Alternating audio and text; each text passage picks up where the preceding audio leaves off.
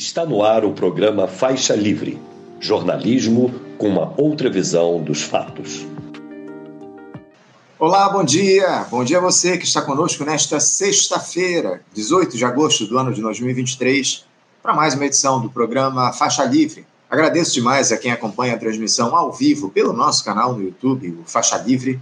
E muito obrigado também a você que assiste ao programa gravado a qualquer hora do dia ou da noite e a quem nos ouve pelo podcast Programa Faixa Livre, nos mais diferentes agregadores. Lembrando sempre que Faixa Livre é uma produção da jornalista Cláudia de Abreu, auxiliada por Isaac de Assis e pela jornalista Ana Gouveia. E parece que a casa caiu de vez aí para o Jair Bolsonaro, né? Após aquele depoimento do hacker Walter Delgatti, a CPMI, do 8 de janeiro ontem. O cidadão fez denúncias gravíssimas a deputados e senadores envolvendo o ex-presidente em relação àquela tentativa de invasão das urnas eletrônicas para alterar o resultado da última eleição. Disse coisas que não revelou nem mesmo a Polícia Federal. Tanto que hoje ele volta lá à ATF para um novo depoimento a fim de esclarecer tais questões. E não é só isso, né, gente? A defesa do coronel Mauro Cid garantiu que o militar vai assumir os crimes que cometeu e dizer que atuou, atuou a mando de Bolsonaro. Outra coisa que complica o ex-capitão é a autorização dada pelo ministro Alexandre de Moraes na noite da última quinta-feira, ontem, para quebra dos sigilos bancário e fiscal do ex-presidente e de sua esposa, Michele, em uma cooperação entre a Polícia Federal e as autoridades dos Estados Unidos, vão averiguar lá a origem do dinheiro, dos recursos que o Bolsonaro, que o Bolsonaro tem fora do país, onde ele esteve, inclusive, por alguns meses após perder a eleição. Há muitas questões envolvendo esse caso, muitas nuances que precisam ser abordadas. Nós vamos aprofundar daqui a pouquinho a respeito de tudo isso em uma entrevista com a historiadora doutora em História pela Universidade Federal Fluminense, a UF, e pós-doutoranda na Universidade Federal de Alagoas, a UFAL, Regiane Roveli. Mas como vocês sabem também, sexta-feira é dia de debate, nós temos debate aqui no Faixa Livre. E hoje vamos tratar dessa dicotomia, digamos assim, que atinge o governo Lula, uma gestão que amplia o apoio popular, ao mesmo tempo que aprofunda a dependência do Centrão lá no Congresso.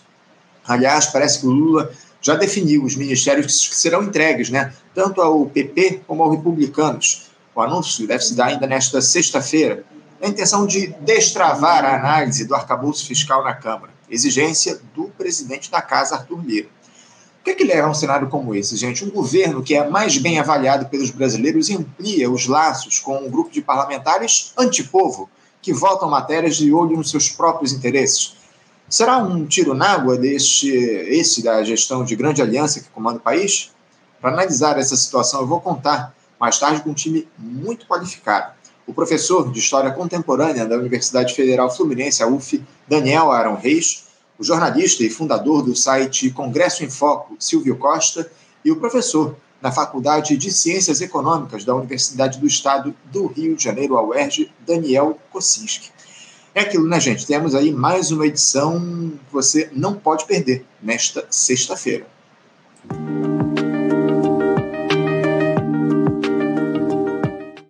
E para abrir aqui as nossas discussões, os nossos, o nosso papo nesse, nesse último dia útil da semana, eu vou conversar com a historiadora, doutora em História pela Universidade Federal Fluminense, a UF, e pós-doutoranda na Universidade Federal de Alagoas, a UFAL, Rejane Roveler.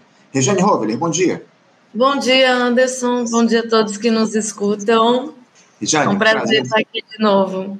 Prazer é meu, prazer é nosso. Acima de tudo, Rejane, contar com a tua participação mais uma vez aqui no Faixa Livre. Muito obrigado por ter aceitado ao nosso convite. Rejane, é, esses últimos sete dias talvez tenham sido os piores da história ou da trajetória política e pessoal do Jair Bolsonaro. Essa semana que passou, a partir de sexta-feira última, vieram à tona denúncias e depoimentos que complicam de uma vez por todas a situação jurídica dele. Tantos foram os crimes que cometeu ao longo dos anos em que esteve na presidência da República. Tivemos na sexta passada, Rejane, aquela ação da Polícia Federal contra alvos do inquérito que investiga a venda de peças do acervo da presidência da República que teriam sido furtadas por Bolsonaro, porque essa é a palavra, elas foram furtadas pelo Jair Bolsonaro e vendidas no mercado paralelo pelos seus assessores, incluindo militares e um advogado, né, configurando, entre outros, crime de peculato. As evidências a respeito deste caso foram se avolumando ao longo dos dias, Regiane, inclusive com a apreensão dos celulares do general Mauro Lorena Cid e do Frederic Wassef, né, o tal do advogado. E ontem o político sofreu um novo revés, desta vez relacionado às denúncias de que ele teria tentado atuar para modificar o resultado das eleições do ano passado através da contratação de um hacker para invadir as urnas eletrônicas, algo que é impossível e foi admitido pelo próprio hacker que seria contratado para o trabalho, aquele Walter Delgatti Neto, que está preso na Polícia Federal, acusado de acessar o sistema do Conselho Nacional de Justiça e incluir documentos falsos, em um rolo lá que envolve também a deputada Carla Zambelli, do PL lá de São Paulo. Esse Delgatti disse ontem à CPI do 8 de janeiro, Regiane, a CPMI, na verdade, que o Bolsonaro teria garantido indulto a ele caso fosse preso por tentar invadir as urnas e avisou, inclusive, que mandaria prender o juiz que eventualmente determinasse a sua detenção. Ele afirmou também que ouviu do entorno do ex-presidente que já haviam conseguido grampear o telefone do ministro do Supremo Tribunal Federal, Alexandre de Moraes, e que foi pedido, inclusive, para que ele assumisse a autoria desse grampo. Isso entre outras denúncias seríssimas que ele fez relacionado o Jair Bolsonaro a ações criminosas. Já quem diga, oh, Regiane, que um pedido de prisão preventiva do ex-capitão trata-se de uma questão de tempo. Regiane, parece que a casa caiu de vez aí para o Bolsonaro e eu queria ouvir a sua avaliação para essas últimas denúncias envolvendo o ex-presidente. Como é que você observa aí essa situação dele diante de todos os fatos ocorridos nos últimos sete dias, Rejane?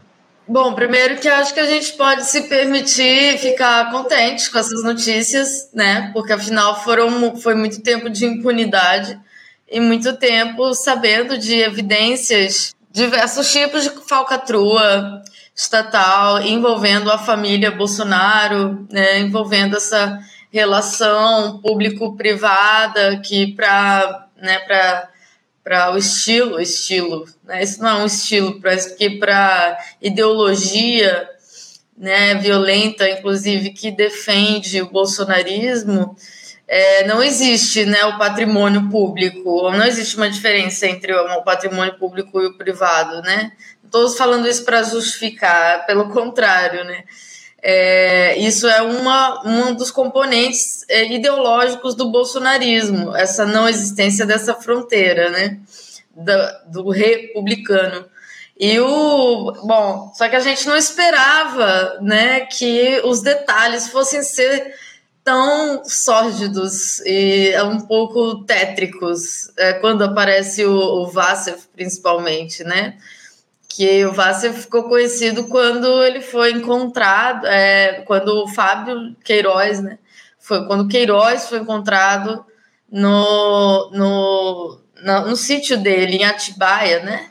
Isso, isso é o Fabrício e... Queiroz, né? Fabrício Queiroz, desculpa, é verdade. O Fábio Queiroz é o outro. É o Fábio Weingarten, né? Que é o, o, o ex-advogado, advogado também, enfim. Fábio Weingarten, enfim, só são essa, esse pessoal super bem relacionado, né? E o, esse, bom, esses dois fatos que abalaram bastante, né, que na verdade já vinham sendo já vinham sendo investigados pela Polícia Federal há um bom tempo e agora estão vindo à tona também graças à CPI. Então está tendo uma atuação conjunta, pelo menos do ponto de vista do efeito político, é, entre é, as investigações da Polícia Federal, da Justiça, né, que correm aí sob é, as ordens do Alexandre de Moraes, a, a maior parte, e a CPI dos atos do 8, golpistas do dia 8 de janeiro, né, porque agora a gente percebeu uma relação direta uma possível relação direta, não provada ainda, entre é, a venda dessas joias que eram recebidas de presente pelo Bolsonaro nessas, nessas viagens e o financiamento dos atos.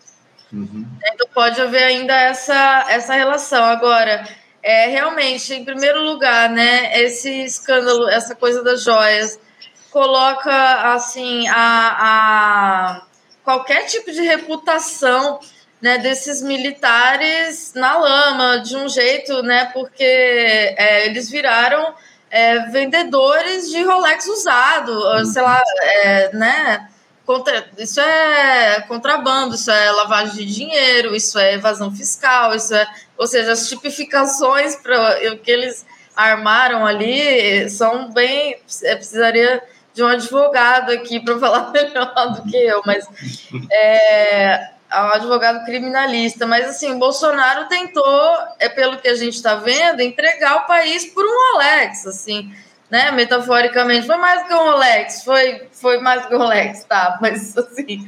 É, ele usou o cargo de presidência da República para ganhar presentes, ou quem sabe ele até pedia esses presentes, ou quem sabe eram negociados, né, como levanta a própria tese do PT em relação à privatização de determinados campos da Petrobras, quando né, envolve, por exemplo, países, os países árabes. Né? A Zambelli está abandonada, aparentemente vai ser mais uma, né? O lema do, do bolsonarismo é o contrário da esquerda, né? O, o da esquerda era o ninguém solta a mão de ninguém. Eles soltam a mão rapidinho uns dos outros e a Zambelli já está abandonada, né? Claro, ela correu esse risco de fato consciente, acredito eu, quando ela saiu né, com uma, uma pistola, um, um revólver no centro de São Paulo, ameaçando uma, uma pessoa, né? Entre outras muitas coisas, muitas coisas, né? É, que, ou coisas que eu digo, crimes, né? É, e, enfim, essa última semana mostrou então que o, o umbigo é muito mais embaixo, né? Não só no tema da corrupção, como também, assim, no ridículo, na baixeza, né, na, no grotesco, no, no, no, baixo mesmo, né, que, assim, dá até vergonha de comparar o Bolsonaro com outros líderes autoritários, porque o Bolsonaro fica parecendo um ladrão de galinha, né? Uhum. Essa que é a verdade. É isso, sem dúvida alguma, sem dúvida alguma. Muito bem colocado. Você citou a Carla Zambelli, foi a primeira lá, na verdade, a ser abandonada por essa turma, enfim, lá no Congresso Nacional, especialmente, né? Ela vai ser caçada, o mandato dela, muito em breve, por conta desses rolos aí em que ela se meteu, enfim. Agora, o, Rejane, eh, na tua avaliação, de que forma essas denúncias aí contra o Bolsonaro que têm surgido podem afetar os ideais de extrema-direita aqui no Brasil. Você acha que esse episódio envolvendo a venda das joias, enfim, a tentativa de golpe, isso de alguma forma pode abalar esse grupo político uh, que, que se conformou aí no país ao longo desses últimos anos? Como é que você vê a relação entre esses escândalos e a, e os ideais de extrema-direita, o avanço dessa turma na realidade política aqui do nosso país? Pois é, essa, essa é a grande questão que a gente espera ver refletida, por exemplo, em pesquisas é, futuras, né? Pesquisas de, de opinião e de intenção de voto. É, mas eu acredito, assim, sinceramente, que é, primeiro, a bandeira contra a corrupção realmente nunca, ela sempre foi apenas um pretexto da extrema direita. Ela nunca foi uma preocupação real da extrema direita, jamais. Corrupção há dos outros, assim como ideologia tem os outros, né? Nós somos imunes porque, né, a legitimidade que o bolsonarismo tentou é, construir tem a ver quase que uma, com a sorte de legitimidade divina, né? Do mito, do é, ungido por Deus, né, do, enfim, infalível, imbrochável e, e, bom. E eles, então, eu acredito que vai continuar tendo um núcleo duro de apoio de uns 20% na sociedade brasileira. O bolsonarismo aconteça o que acontecer podem pegar o Bolsonaro colocando fezes na comida de um neném. Uhum. Isso sendo filmado. E o Bolsonaro ainda vai ser, ainda vai ter aqueles 20% é, que já estão fascistizados, né, nesse processo de fascistização da sociedade brasileira, que não acredito que vai se desfazer pela, pelas denúncias eh, de corrupção, por pior, piores que elas sejam. É triste constatar isso, mas é que não é o primeiro escândalo de corrupção do Bolsonaro. já é o segundo, terceiro, quarto ou quinto. Então, assim, quem estava iludido, entre aspas, de que o Bolsonaro, por ter muitos militares no governo, né, estava realmente. É, não se falava mais em corrupção, claro, não se falava porque, de certa forma, se censurava a imprensa, ainda que indiretamente se maltratava, se dificultava o trabalho da imprensa, os dados de transparência ficavam bloqueados. É, isso aconteceu, inclusive, na gestão da pandemia, dos números, né, dos dados, da, até dos mortos da pandemia, a gente não soube. O censo, né, com a, a ajuda do Congresso para que ele não acontecesse, inclusive, né, do Centrão, do, do Lira, inclusive, foi boicotado, né, o censo do IBGE. Então, assim, até as coisas mais prosaicas, né, é, assim, o governo Bolsonaro, a gente já sabia há muito tempo que, que era corrupto, no entanto, ele seguiu tendo apoio e, e, segundo a última pesquisa que eu me lembro, acho que de mais, um, mais ou menos um mês atrás, ainda havia uma cerca de 25% é, por cento de pessoas, já depois do escândalo das joias, que foi no início desse ano, que ainda vo, votaria nele. Então, assim, é, é isso é mais é, prova e reprova, prova mais uma vez que a bandeira da corrupção, do tema da luta contra a corrupção, é, que vem, que surge bastante força política com o lavajatismo, que é uma das bases para a ascensão bolsonarista, ideologicamente, politicamente, é, foi realmente puramente um pretexto todo esse tempo, porque o núcleo ideológico do bolsonarismo é o ódio é, a, as mulheres, aos negros, aos LGBTs, é, é, a, é a nostalgia da ditadura militar, da lei, da ordem, da polícia poder entrar e fazer o que quiser e matar quem quiser, sendo recebendo indultos. Veja bem o que o Bolsonaro ofereceu ao hacker de Araraquara, que aliás a nossa democracia aparentemente está pendurada nos ombros desse uhum. hacker de Araraquara né? Porque é o cara que vazou a Lava Jato. É o cara que fez a, Lava, a Vaza Jato. E agora aí ele passa para trabalhar, é, passa a trabalhar para Carlos Zambelli e para o Bolsonaro para tentar é, fazer um, um, procedimento ali, um, um teatro que fosse, né? Para mostrar que sim, as urnas são violáveis, né? Esse que era o objetivo deles. E e o cara falou que não dava para fazer aquilo, né? Assim, é, é, é, trágico, mas é quase que cômico também. É uma porno chanchada ao mesmo tempo, porque tem elementos né, imprevisíveis nesse, nesse roteiro do Brasil, mas assim, é, eu acredito que infelizmente é, essas pessoas que ainda apoiam o Bolsonaro hoje, 2023, agosto de 2023, elas não vão deixar de fazê-lo por, por mais que aumentem esses escândalos. Não vão mesmo. É isso, é isso, é o que está claro, né? Muito, muito, é, muito me parece que essa turma aí não, não se deixa afetar por esses episódios que a gente tem visto, enfim, esses escândalos de corrupção, é aquele falso moralismo dessa turma, né? Enfim.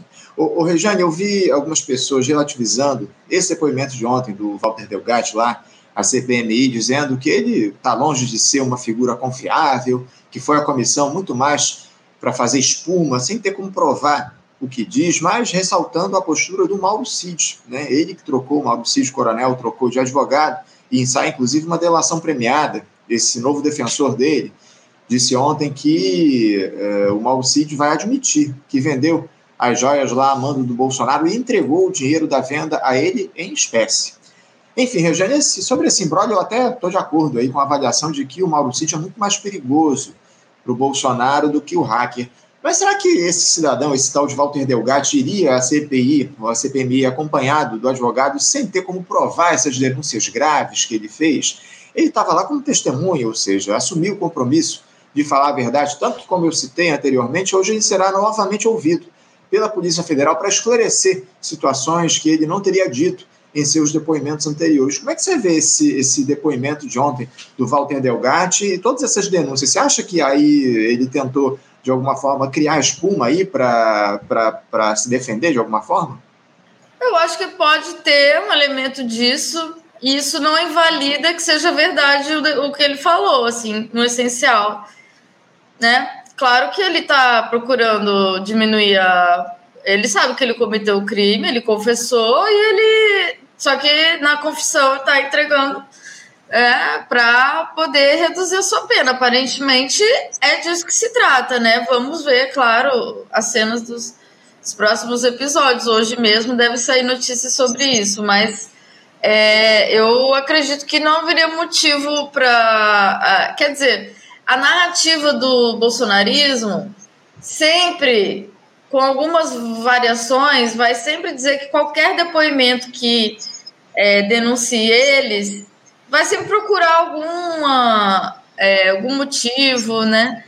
algum elemento ali para dizer que não, tá fazendo isso pra, por, por perseguição, porque o vitimismo e o cinismo são recursos retóricos e de prática política do bolsonarismo, né?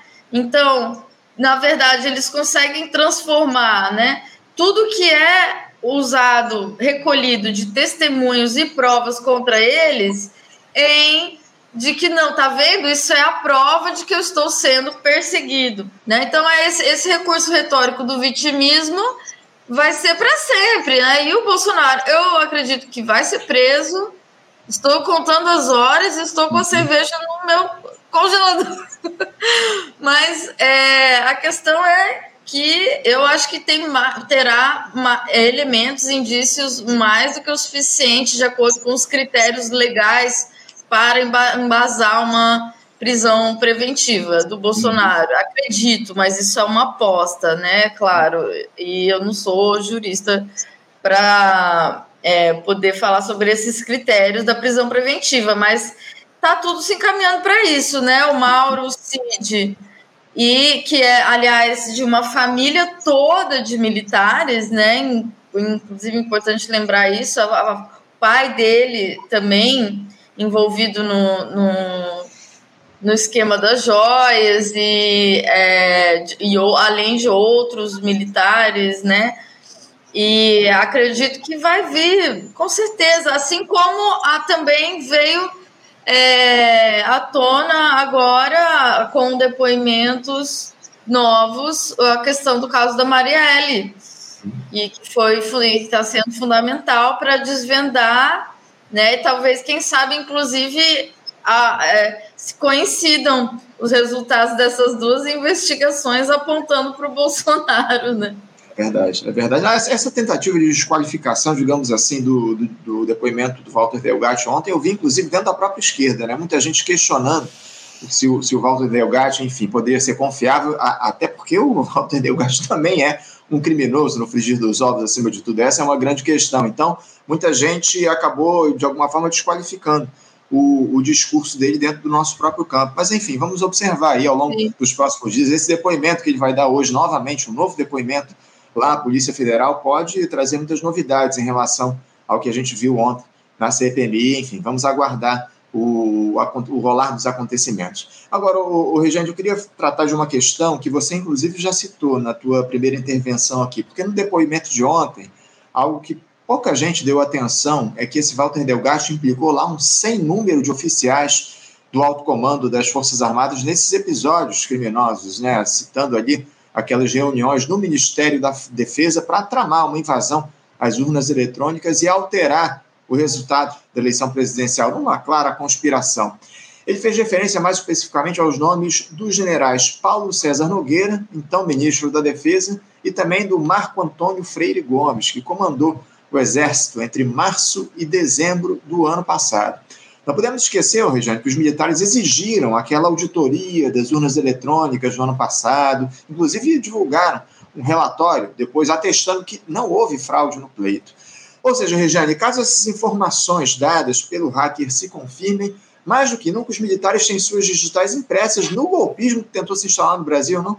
Digitais, é, fio de cabelo, DNA, tem de tudo na cena do crime, né? A gente ainda Pegada tá... do coturno, né?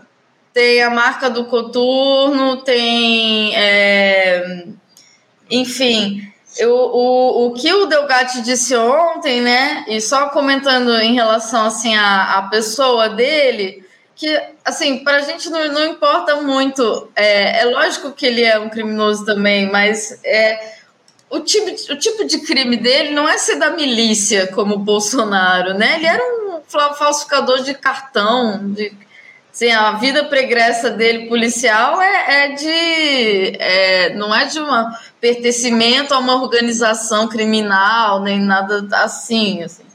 É, o que eu acho interessante dele é que ele é uma espécie de anti-herói, ele é uma espécie de herói macunaímico do Brasil. Porque é um herói errado. E que fazendo as coisas erradas nos traz a, a, a verdade das coisas que talvez, quiçá, de outro modo a gente não conseguiria saber, né? Então, o que ele trouxe ontem foi muito, muito, é, assim, é, eu fiquei aturdida, porque é, ele falou que é, teve uma reunião com Bolsonaro no café da manhã, de cerca de uma hora e meia, onde ele recebeu as instruções, aonde o, o presidente Bolsonaro teria dito para ele é, é, eu não sei nada da parte técnica, eu só te, eu te garanto o indulto. Uhum. Te garanto que nada vai acontecer com você. A parte técnica você vai ver lá com os técnicos do Ministério da Defesa. Então, era para ele trabalhar em conjunto com militares ou pelo menos técnicos da defesa, que a gente não sabe exatamente quem seriam uhum. esses técnicos, né? São esses, mas enfim. É, o, o que ficou aparecendo até o momento, claro que essa percepção pode mudar conforme né, a própria CPI, as investigações, é que houve uma tentativa bem. Houve várias tentativas de golpe, na verdade, né? Ou uma com várias sequências e episódios, digamos assim, ou várias tentativas, né? Porque, pelo que eu entendi, o que, o, Bolso, o que eles queriam fazer era Bolsonaro e os militares golpistas que o, res, o respaldaram até quando viram que dava. E uhum. acho que é por isso que eles deram esse. É, depois soltar, muito tempo depois, né?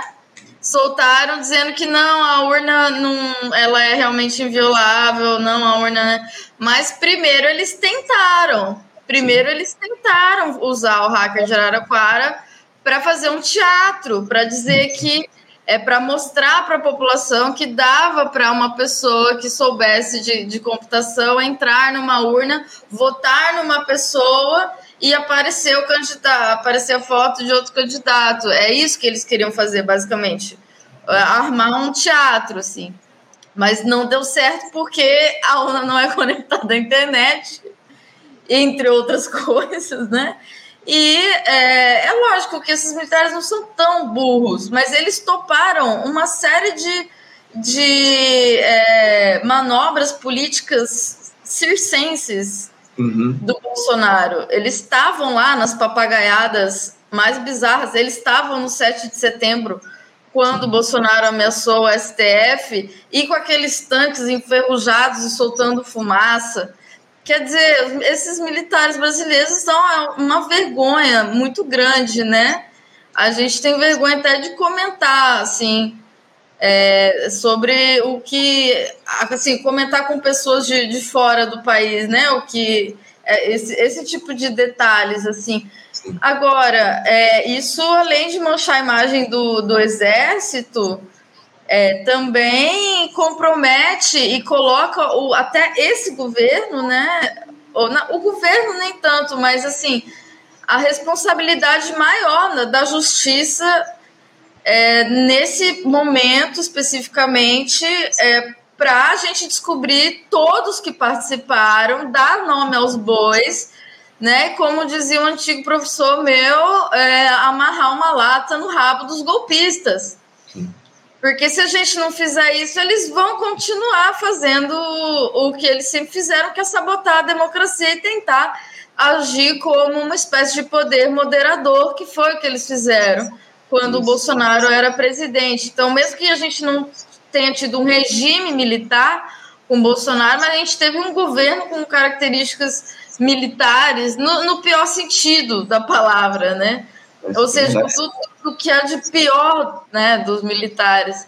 É verdade. Né? Tivemos uma gestão absolutamente militarizada ao longo desses últimos quatro anos. Agora, Regiane, é, essa enquadrada aí que o, que hoje o senador Sérgio Moro levou lá do Walter Delgatti na CPMI ontem. Só para lembrar, o Walter Delgatti foi o hacker lá que responsável por revelar todos os crimes cometidos pelo ex-juiz e os procuradores da Operação Lava Jato, né, ao invadir os celulares dos envolvidos e revelar aquelas mensagens trocadas entre eles, a fim de, de, de condenar o ex-presidente Lula. Foi curioso, né, ver aquela, aquele enfrentamento lá do Walter Delgatti e do Sérgio Moro ontem, né, ambos se acusando de serem criminosos. Nesse caso aí, ambos têm razão, né, Rejane?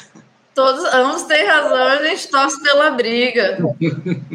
é isso, a gente quer que eles briguem mesmo que falte solidariedade entre eles, que cada um tente se salvar perante a justiça e entregue o máximo possível de informações verdadeiras, né? Porque é importante destacar isso, né? Porque assim, a Lava Jato, ela se baseou inclusive numa modificação jurídica a partir da qual a delação ela adquiriu um outro sentido, né?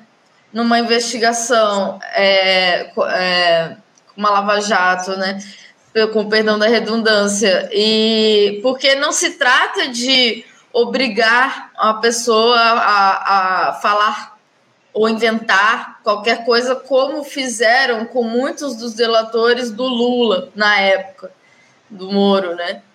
O que está acontecendo agora é diferente, bem diferente, né? Essas essas delações elas estão acontecendo porque as investigações avançaram e as pessoas estão vendo que não vai ter jeito, que elas não vão conseguir se esconder, porque tem câmera, porque tem imagem, porque tem tudo, todas as, todas as provas, assim, né? E de um jeito tão é, realmente, né, como diz o pessoal lá do Foro de Teresina, é a caquistocracia porque é, a pessoa ficar encarregada de apagar e-mails e deixar na lixeira, realmente eu, eu fico até um pouco meio desconfiada que isso realmente aconteceu. Porque, assim, gente, é, não precisa ser um grande especialista. Até quando qualquer pessoa comum e normal, quando vai tentar abrir espaço no seu Gmail, no seu e-mail, né? Ela sabe que tem que apagar da, da lixeira. Então, assim, é, diante de tantas evidências é que eles estão fazendo essas delações, né? Sim. É porque está inegável, é porque não tem como, é contra fatos não há argumentos. Então é por isso que a fala do Asif, por exemplo, ela é cada dia mais rocambolesca e fica kafkiana, né? É, o Asif Kafka, porque ele, ele dá um jeito de dizer que o, comprou o Rolex e aí o governo deve para ele não sei quantos mil reais. É, é uma outra figura também que tem muita informação. Né? É, não, e, e ontem foram apreendidos quatro aparelhos celulares do Frederico Assef, né? Eu tô curioso para saber o que é que tem nesses aparelhos, né, Regiane? Todo mundo tá querendo ler suas mensagens, né? Porque era, era assim, era isso que estava acontecendo. Enquanto a gente estava é, sofrendo com é, insegurança alimentar, pandemia, né, uma crise econômica internacional, é, desemprego, essa instabilidade política permanente, essa ameaça permanente.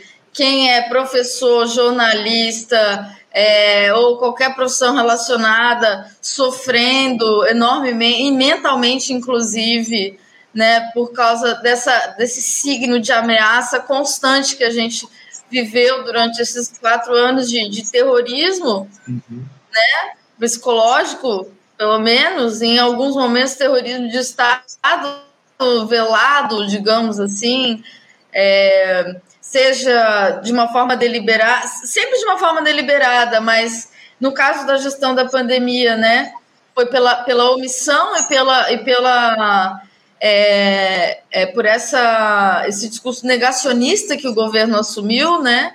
em relação à pandemia que deseducou muita gente até hoje, né? Então assim a gente sente até hoje esses, esses o efeito é, disso. Agora o que tem no celular é uma caixinha de surpresas, a gente quer ver o mais rápido possível e a gente quer que essas testemunhas não morram, porque no caso da Marielle, por exemplo, faltou ser dada, é, garantida a segurança de uma testemunha que foi assassinada logo depois que, que foram descobertos né, do, do Rony Lessa, seu, seu comparsa, as novidades sobre o caso Marielle, né? Então, assim, são, isso, isso daí vai ser determinante, mas voltando um pouco à, à sua pergunta anterior, Anderson, eu acredito que nada disso vai abalar esses, essa, essa porcentagem da população brasileira que foi ganha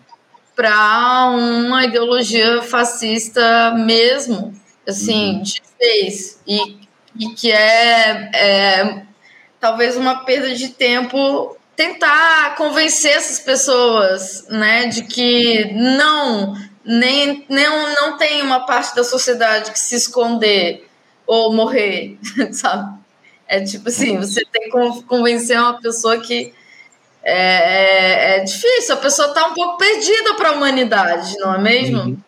Sem dúvida, sem dúvida. Não, esses ideais de extrema-direita, infelizmente, estão absolutamente consolidados aqui no nosso país e não é o, se desvendar é, os crimes cometidos pelo Bolsonaro, pelos seus asseclas, vai fazer com que essa turma se desmobilize, acima de tudo, lamentavelmente. Ô, Regiane, você falou essa questão aí relativa à queima de arquivo aqui no nosso país. Parece que Walter Delgado, inclusive, vai receber proteção policial. Ele vai pedir proteção policial depois desses depoimentos, desse depoimento que ele deu no dia de ontem, parece inclusive que ele vai trocar lá a delação premiada por essa proteção que ele, que ele vai receber dele e da família dele, por conta, evidentemente, agora de ser uma figura absolutamente no centro do, da questão, enfim, ser um, um, alvo fácil nesse sentido, ainda que esteja preso nesse momento, né? Esse é que é o fato.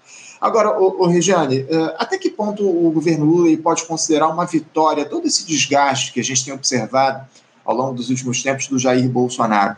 É, a gente não pode esquecer que essa gestão está construindo alianças semelhantes às, das, às da administração anterior por governabilidade, com a turma lá do Centrão. Você vê o Lula saindo fortalecido de todo esse processo? Com certeza, com certeza. É inegável. Acho que ofusca um pouco algumas coisas que o governo gostaria de estar tá falando mais, né? Outros temas, né? Que mais políticos, nacionais, e que a agenda né, que o governo está tentando emplacar no Congresso. Eu não sei se é uma aliança do mesmo tipo, exatamente, porque se a gente analisar a relação do Centrão com o Bolsonaro, assim, no primeiro ano, o Centrão casquetou o Bolsonaro, ou seja, colocou um preço alto, colocou seu preço, né, do apoio político e depois ficou mansinho, quietinho até o fim do, do mandato. É, e é, o, o Lula, ele está, é, enfim, operando também, é claro, para poder, com o Centrão, para poder governar, porque a gente sabe que esse Congresso é, é todos, desde, desde a eleição de 2016, vem sendo o pior congresso da, desde a ditadura, né? Então, é, a gente sabe que existe uma barreira ali, né? Que o Arthur Lira ele só é um Eduardo Cunha um pouco mais polido, talvez, digamos assim, né? Um pouco menos carioca, sei lá, né? Até porque ele é alagoano, né? Mas, é, inclusive, as falcatruas deles aqui em Ala, de, da família Lira aqui em Alagoas são bem conhecidas, né? Assim, o passado e presente desse pessoal aí é, é não é nada apresentável, assim.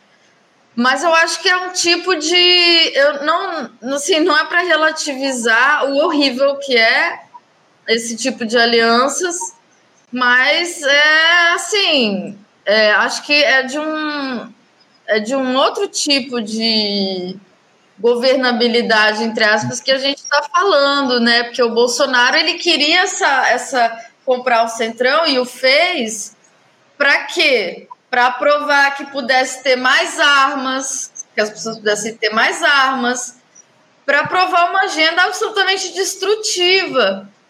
Reforma da Previdência, reforma trabalhista, que já tinham começado no governo Temer, mas que a pá de cal foi com o governo Bolsonaro, a, a, a, o tratoraço, né, os tratores do Salles, é, no meio ambiente, enfim. Uhum. Então, Bolsonaro utilizou essa aliança aí para governabilidade para o que ele prometeu fazer, foi a destruição. Né? Agora a gente tem que ver se o governo Lula vai conseguir entregar o que ele prometeu a fazer em relação à construção, né? Porque já que é para sujar as mãos para poder é, aprovar, ter alguma coisa aprovada, que pelo menos sejam medidas que minimamente respondam às necessidades básicas da população brasileira uhum. que estão ainda muito, muito maltratada e com muitas sequelas desses últimos anos, como eu contei. Muito bem colocado. Regiane, é, inclusive a gente vai debater essas questões daqui a pouquinho aqui no nosso debate. Os nossos, os nossos comentaristas já estão aqui aguardando nos bastidores, mas ainda tem uma última questão para você, Regiane, para falar de um tema que você tem acompanhado de perto, né? Essa situação lá na Argentina, né? Essa ascensão do Javier Milei, lá, o candidato da extrema-direita, que venceu as prévias por lá no último domingo. Eu queria que você falasse um pouco a respeito dessa situação. A gente tratou disso aqui ao longo da semana no programa, mas você, como tem acompanhado muito de perto, eu queria uma avaliação sua. Você vê o Milei aí com chances de ser eleito presidente da Argentina no próximo mês de outubro, no pleito que acontece por lá? Como é que você vê a situação política e o avanço dessa extrema-direita lá na Argentina? Pois é, é, as notícias não são boas, né? É, como previsível, embora as últimas pesquisas logo anteriores às PASSO, né? As PASSO são as é, primárias abertas, é, obrigatórias, esqueci o S agora, é, mas é, é, como se fosse uma, uma invenção argentina, né? Só tem lá, é, é obrigatória, é uma votação que todos votam, mas é, na verdade, para definir quem serão os candidatos, né? Não é ainda a eleição em si, mas geralmente dá um bom indicativo para as eleições, embora tenham havido nas últimas eleições surpresas, né? Ou seja, resultados finais eleitorais diferentes dos das, das PASSO, né? É, então, o que acontece, né? O, Walter, o, o Javier Milei, ele é o que na Argentina eles chamam de farândula, né? Ele cresceu na farândula, que é assim, matinais e programas televisivos falando de economia e de um jeito meio é, que não penteia o cabelo e não sei o que. Ele tem uma coisa assim esotérica também, né? De, de, de, de, falar com o cachorro morto e de. Enfim, saiu uma autobiografia não autorizada dele. A, absolutamente que é uma coisa meio Olavo de Carvalho, né? Essa extrema direita tem essa coisa do esoterismo é, que faz parte da, do irracionalismo um pouco, né? É, o Javier Milei tem uma, uma é, ele é um pouco diferente do personagem do Bolsonaro, bem diferente na verdade, porque ele vem é, de um mundo acadêmico muito entre aspas, porque foi provado que a maior parte dos livros dele são plágios, a, a plágio assim bem mal feitos mas é, ele é conhecido como um economista, né? Alguém que sa supostamente sabe de economia e tudo mais, anarco-libertário e tal. O que é preocupante é que esse sentimento antipolítica e o desgaste enorme da gestão Alberto Fernandes, que, aliás, pela população é atribuída justamente ao Massa, ao ministro da Economia, que foi que acabou né, se consagrando como o candidato peronista, o candidato né, da continuidade é, do kirchnerismo, e que ficou em terceiro lugar, né?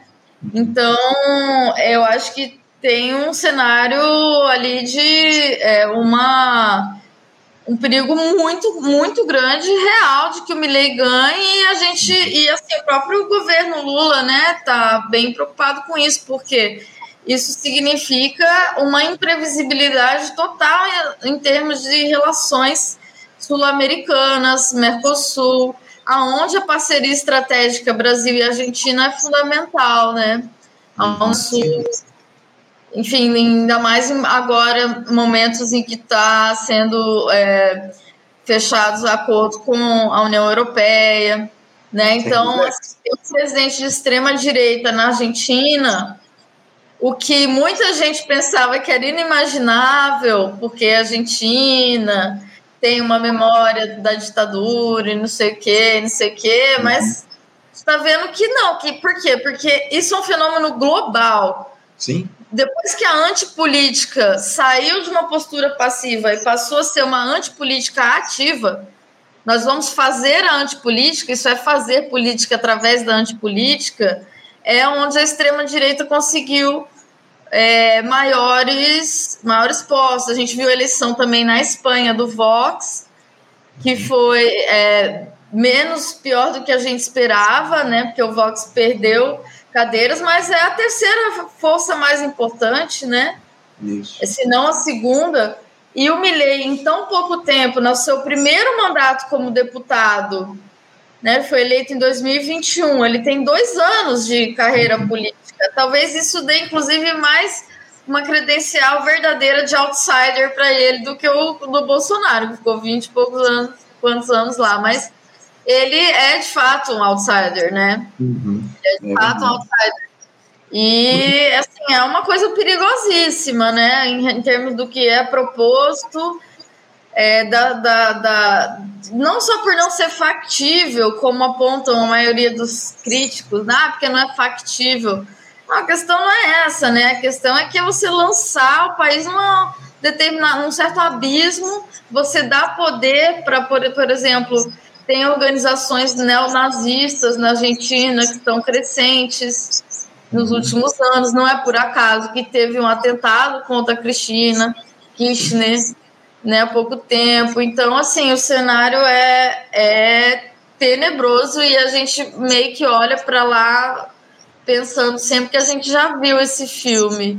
É verdade, né? é verdade. A situação é, é, muito grave. Como você coloca, o avanço dessa extrema-direita tem se dado enormemente em todo o mundo. Enfim, o, ainda que lá na Argentina o quadro, é, digamos assim, esteja um pouco mais apertado, né? o resultado das prévias foi muito apertado. Né? Os três primeiros colocados na disputa ficaram ali muito próximos, né? Nessa, no que a gente viu aí no último domingo, em outubro, como eu citei aqui, teremos o processo eleitoral e vamos ver como é que o Sérgio Massa, né, que é o candidato governista, vai, vai performar nessa eleição, como é que vai avançar, vão avançar as discussões aí durante a campanha ao longo desses próximos dois meses, menos dois meses que a gente tem para a eleição na Argentina, enfim, acima de tudo a gente vai ficar de olho e a gente conta também, o Regiane, com as tuas análises aqui no nosso programa para falar a respeito do quadro lá na Argentina, na América do Sul, enfim, muito importante a gente bater esse papo contigo. Eu te agradeço demais a tua participação com a gente aqui no programa de hoje. Muito obrigado por você novamente se dispor a conversar com a gente, já te desejando um ótimo final de semana e deixando um abraço forte. Obrigada a você, um abraço a você, todos, toda a equipe do programa e a todos os nossos ouvintes. Obrigado, Regiane. Um abraço para você. Até a próxima.